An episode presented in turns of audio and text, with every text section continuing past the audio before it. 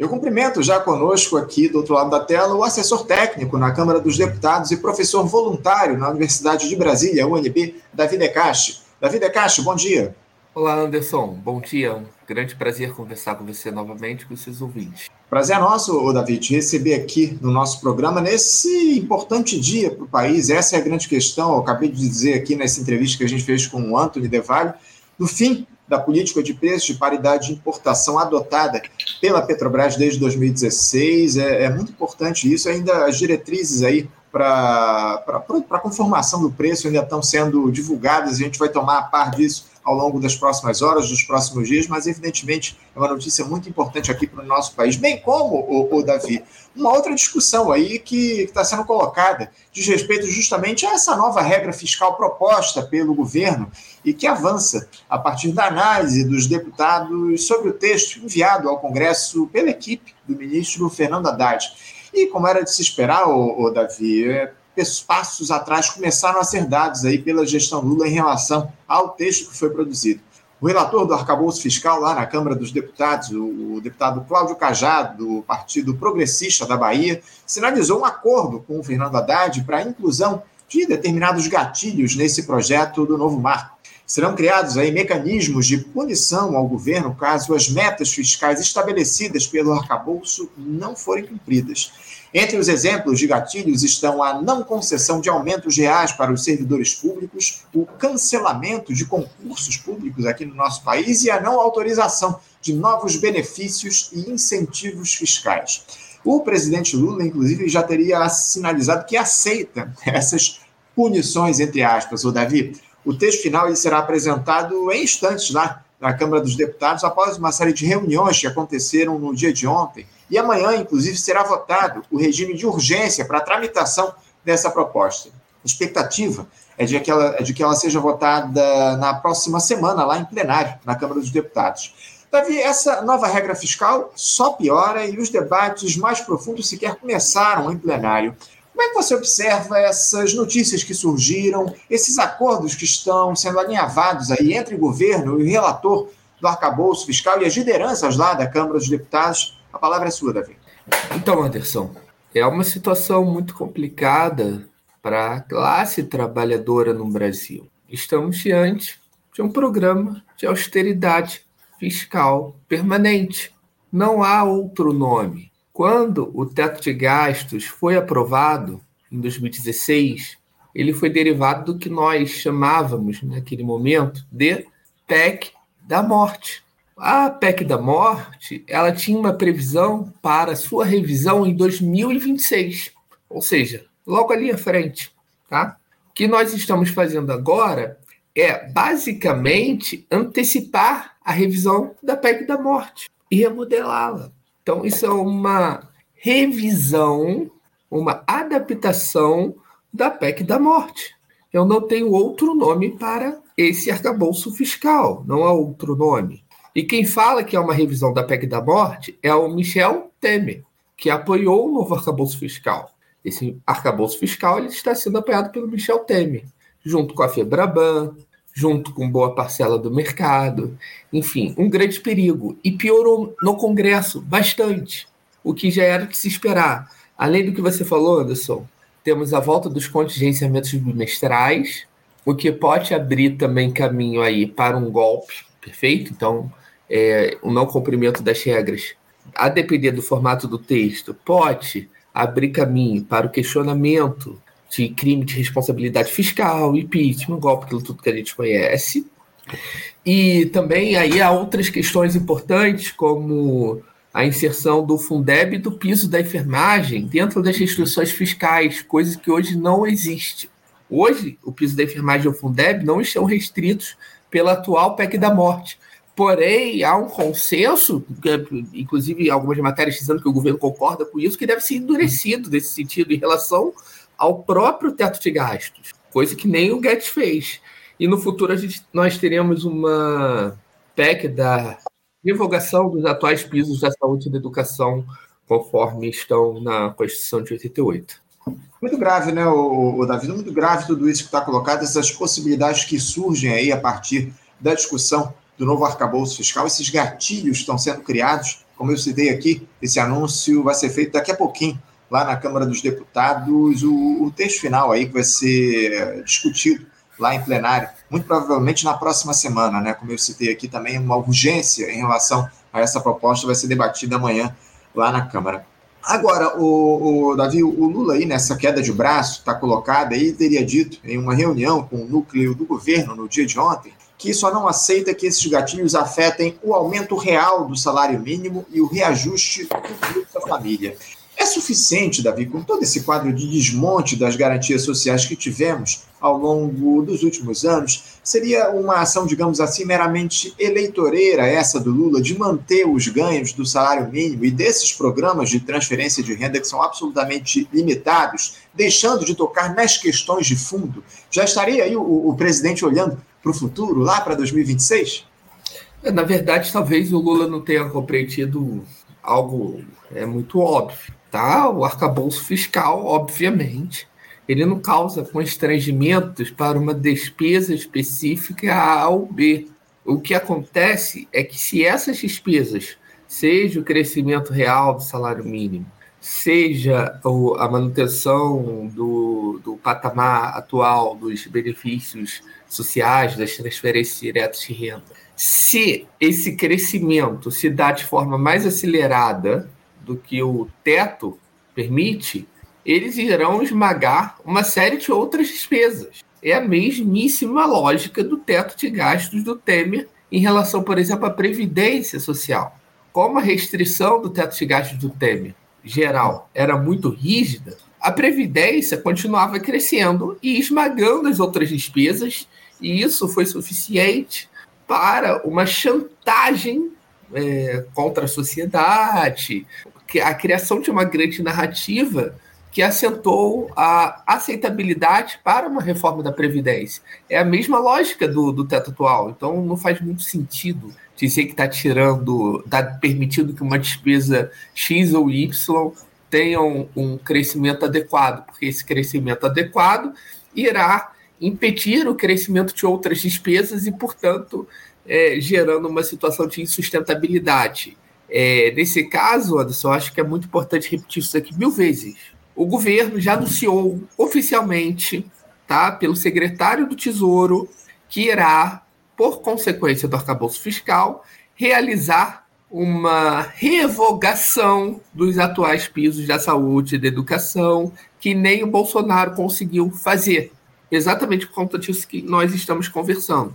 Saúde e educação possuem um crescimento mais elevado do que o conjunto dos gastos desse novo teto, uhum. assim como o salário mínimo. É, quer dizer, então, que se você tem uma parte que cresce com velocidade muito superior ao todo, essa parte irá ocupar todo, em todo. É, é um carro a 70 km por hora, o teto, saúde e educação vindo atrás a 100 km por hora, junto com o salário mínimo e previdência. O que isso quer dizer? Que em algum momento esses carrinhos que estão atrás, eles vão bater no carro da frente, que é o teto. Por isso que vão ter que ser feitas novas PECs atacando esses pisos. E isso daí vai ser um, um retrocesso social muito grande. É muito grande esse retrocesso social. A gente está discutindo aqui, Anderson, acho que é importante o ouvinte entender isso. Tá? Uma reformulação do tipo de atuação do Estado no, no, no país. Tá? A gente está é, refazendo aqui o pacto de 88 de forma reacionária. Isso que a gente está fazendo, a gente está rediscutindo o pacto de 88 de forma reacionária. A gente, inclusive, o, o Davi, conversou contigo na última, nossa última oportunidade de diálogo aqui no programa a respeito dessa questão aí da, da revogação do, do, do, dos valores mínimos aí para investimentos em saúde e educação no nosso país estavam sendo discutidas lá pelo governo federal. É, é muito trágico isso que está colocado. A gente precisa acompanhar de perto, acima de tudo, todos esses, todos esses acordos estão sendo construídos lá é, pelo, pelo Congresso, com o governo, e, e, isso é que mais preocupa com a anuência de um governo que se dizia progressista. Essa é a grande questão. A, aquela ideia de se criminalizar, o, o, Davi, agentes públicos aí pelo furo da, da meta fiscal parece, parece que foi descartada aí pelo deputado Cláudio Cajado, pelo menos. A gente vai ter a consciência, a noção disso de fato daqui a pouquinho, quando vai ser anunciado aí o, o texto final, o relatório final do Cláudio Cajado. Agora, você, como assessor técnico do pessoal lá na Câmara dos Deputados, Davi, sabe dizer como é que o partido vai atuar em plenário durante a discussão desse arcabouço fiscal? A ideia é aceitar o texto que vier e aprová-lo o mais rápido possível, conforme a urgência do governo? Ou o partido pretende aprofundar o debate em torno dos temas mais sensíveis dessa nova regra fiscal? Anderson, só um comentário sobre essa questão da criminalização. Acho que você foi muito bem aí na sua colocação. O relator do arcabouço fiscal disse o seguinte: que não haverá dispositivo explícito criminalizando o governo em caso de não cumprimento das regras. Ou seja, não vai ter lá escrito que o Lula vai tomar um golpe, vai ser empichado se não cumprir as metas que foram estabelecidas pelo próprio Haddad. Né? Então, isso não vai ter, né? Óbvio que não teria. O que acontece é o seguinte: por exemplo, nós temos a volta dos contingenciamentos bimestrais. O que, que é isso? É, vamos supor que aconteceu uma pandemia, uma nova pandemia, tá? ou uma crise internacional lá nos Estados Unidos com hipotecas americanas. Perfeito, aconteceu uma crise. O que acontece no, durante uma crise? muita incerteza, a economia global desacelera e o Brasil está dentro do planeta Terra, né? Segundo alguns dizem. Então, nós estamos inseridos nesse mundo. Então, nossas receitas também tendem a cair. Uhum. E aí, o que, que essa regra impõe? Que se houver frustração de receitas, o governo deve cortar os gastos na mesma proporção de forma a alcançar a meta de primário estabelecida. Isso. E isso está cada vez mais difícil nessa conjuntura. Por quê? Porque o espaço de corte é muito pequeno, diferente do que era nos antigos governos do Lula e até da Dilma. Nós temos muito, uma, margem, uma margem de manobra muito estreita, o que torna isso ser difícil de se cumprir. E veja que absurdo também, a gente tem que punir o governo, o país, porque teve uma crise. Né? E no caso de não cumprimento, obviamente, isso abre espaço, sim, para o questionamento de crime de responsabilidade pelo não cumprimento desses contingenciamentos bimestrais. Né? Então, o TCU, no final de um período de um ano, quando olhar lá e falar assim: olha, por que, que vocês não bateram a meta? No bimestre tal, vocês não contingenciaram o suficiente. E já estava comprovado a frustração de receitas. Então, sim, abre o, a possibilidade de golpe, tá? É, isso é importante dizer porque, do ponto de vista muito pragmático, ao que parece, há uma certa resistência do governo a aceitar que a base é, propõe até emendas, né? Isso daí é o que está na imprensa, tá? Eu só posso falar o que está na imprensa, Anderson. Uhum. Na imprensa isso está aí, né? Em todos os lugares, que seria algo, um antipetismo, por exemplo, né? Uma falta é, tinha alinhamento ao PT, não defendeu uma possibilidade de golpe contra o PT. Então, agora, ser petista e fiel ao governo é defender que esse governo possa, sim, tomar um golpe. Então, nós temos que ir para a rua lutar pelo governo dizendo que ele tem que tomar um golpe. Olha isso, isso é um absurdo. Isso é um absurdo. É, não faz sentido nenhum impossibilitar a militância de discutir algo tão grave. Nós tivemos o golpe em 2016 agora. Foi outro dia, não tem tanto tempo assim, a gente já esqueceu política fiscal não pode ser criminalizada nesse país que tem uma burguesia, que tem raízes escravocratas. Ela é extremamente expoliativa, ela é autoritária e ela atua sempre que vê os seus interesses ameaçados pela via da, coerção, da coerção mais explícita, quando ela não tem mais o consenso. Não é isso, é a nossa história. Aí a gente está dando uma ferramenta institucional para ela, nós estamos criando para ela poder atuar com o braço da coerção e do autoritarismo caso o seu braço ideológico pare de funcionar em algum momento durante o governo. Gravíssimo, Anderson. É, a postura do pessoal é crítica, né? Ao arcabouço, como não poderia deixar de ser. É muito importante a gente fazer essa crítica, acima de tudo, o Davi, a respeito desse arcabouço. Você trouxe muito bem questões aí que estão colocadas em relação à possibilidade de criminalização do governo a partir dessa aprovação texto que foi produzido pela equipe econômica do, do Fernando Haddad, do Partido dos Trabalhadores. Essa é que é a grande questão. É, agora, Davi, eu queria falar um pouquinho sobre indicadores econômicos também, que evidentemente são afetados por essas discussões relativas ao arcabouço fiscal. Tivemos aí o Banco Central divulgando ontem os números do Boletim Focus, que indica uma série de projeções para a economia. E a expectativa aí para a inflação desse ano, de 2023, teve uma, uma ligeira alta lá, de 6,02% para 6,03%, bem acima do teto da meta fixada pelo BC, que é de 3,25%. Para o ano seguinte, 2024, houve uma redução na expectativa no patamar ínfimo, de 0,01% também, saindo de 4,16% para 4,15%, com a meta batendo os 3%. Já no caso do Produto Interno Bruto, PIB, desse ano, mais uma oscilação irrisória de 1% para 1,02%, enquanto em 2024 o Produto Interno Bruto teve uma queda na sua projeção de 1,40% para 1,38%. Só que o governo, por exemplo, estima aí um crescimento maior da economia, de 1,61% para 2023 e de 2,34% para o próximo ano. Uh, Davi, esses números aí te dizem algo? Porque eu, sinceramente, só vejo nessas projeções o resultado dessa aposta que se faz há décadas no investimento privado no nosso país, nada além disso. É, vamos lá, Anderson. Esses números não dizem absolutamente nada, né? Sobre a inflação, você já deu uma notícia muito boa de que era algo óbvio de ser feito, né? Algo muito necessário, que é a mudança de preços de combustíveis, que causam choques inaceitáveis e expoliativos no país, né? A gente segue a paridade, vocês já conversaram bastante sobre isso. Essa mudança é importante, essa mudança ela deveria surgir, é, surtir efeito aí nas previsões futuras sobre a inflação. Por quê? Porque nós estamos eliminando um choque importante. Uhum. E o mercado não incorpora isso nas suas análises, né? Então, não é muito sério. Há um setor que não incorpora nas análises um, o preço, talvez, dos mais importantes do ponto de vista macroeconômico para o Brasil. Eles ignoram isso. Isso muda completamente aí a dinâmica de inflação corrente e futura. Ponto de vista do, do PIB, Anderson, o PIB, previsão sobre o PIB para daqui a um ano, dois, é extrema chutômetra, tá bom? Uhum. O que acontece? PIB depende de gasto autônomo do governo, especialmente. Por quê?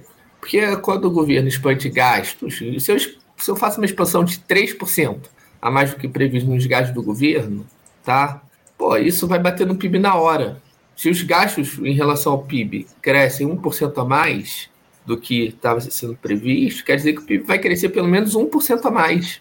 Uhum. Fora efeito multiplicador, porque gasto público é renda do setor privado. Isso vira PIB, tá? É, na mesma proporção ou de forma multiplicada. Então, é, a trajetória do PIB, o governo poderia mudar de forma significativa com expansão fiscal. Isso sempre foi assim. Em 2010, quando o Lula consegue um crescimento de 7,5% naquele ano, saindo da crise internacional de 2008 e 2009, a maior crise desde a crise de 29 naquele momento, e que abalou o mundo inteiro, e o Brasil sai voando da crise, né? Crescimento de 7,5% do PIB. Foi o quê? Uma expansão fiscal muito forte, na casa dos 16% de elevação dos gastos reais em relação ao ano anterior. Isso quer dizer que é, quase 10 vezes aí o que vai acontecer na maioria dos anos com o teto da Haddad, de expansão fiscal. Isso é PIB da economia. E isso quer dizer que o governo estava fazendo o desemprego despencar, os, os, salários aumentarem de forma muito robusta. Né? Na época também o governo usava bancos públicos, enfim. Uhum. Estou é, dizendo isso tudo para falar o seguinte: é, as expectativas do mercado elas importam muito menos do que se supõe, porque o governo ele pode quebrá-las para o bem ou para o mal. E a melhor forma de quebrar expectativas de crescimento econômico baixo é com expansão fiscal. Nós uhum. temos um exemplo de. Quer ver um exemplo? Eu odeio desse exemplo. É o Bolsonaro nos anos eleitorais, né? No ano de 2022 e até em 21, de certa forma. O que, que o Bolsonaro fez? Furou o teto eleitoralmente, de forma oportunista e canalha, porque, obviamente, ele furou sua pré-eleição para depois voltar com a austeridade fiscal de forma violenta. Um golpe, né? Portanto. Quando o Bolsonaro faz isso, o que acontece? Saíram várias pesquisas essa semana, o Anderson, falando sobre queda da fome, por exemplo. Nós tivemos um crescimento econômico muito mais alto do que o previsto. Inclusive, esse crescimento econômico gerou superávit primário, para você ver. Por quê? Porque a economia ela aqueceu, o aquecimento da economia, e inclusive bem acima do previsto, fez com que as receitas crescessem mais do que o crescimento inicial dos gastos, portanto, gerando até o superávit. Foi o que aconteceu nos governos Lula. Então, o que a gente está fazendo é corroborando a profecia autorrealizável do mercado de que não haverá crescimento e ainda haverá manutenção de uma inflação alta.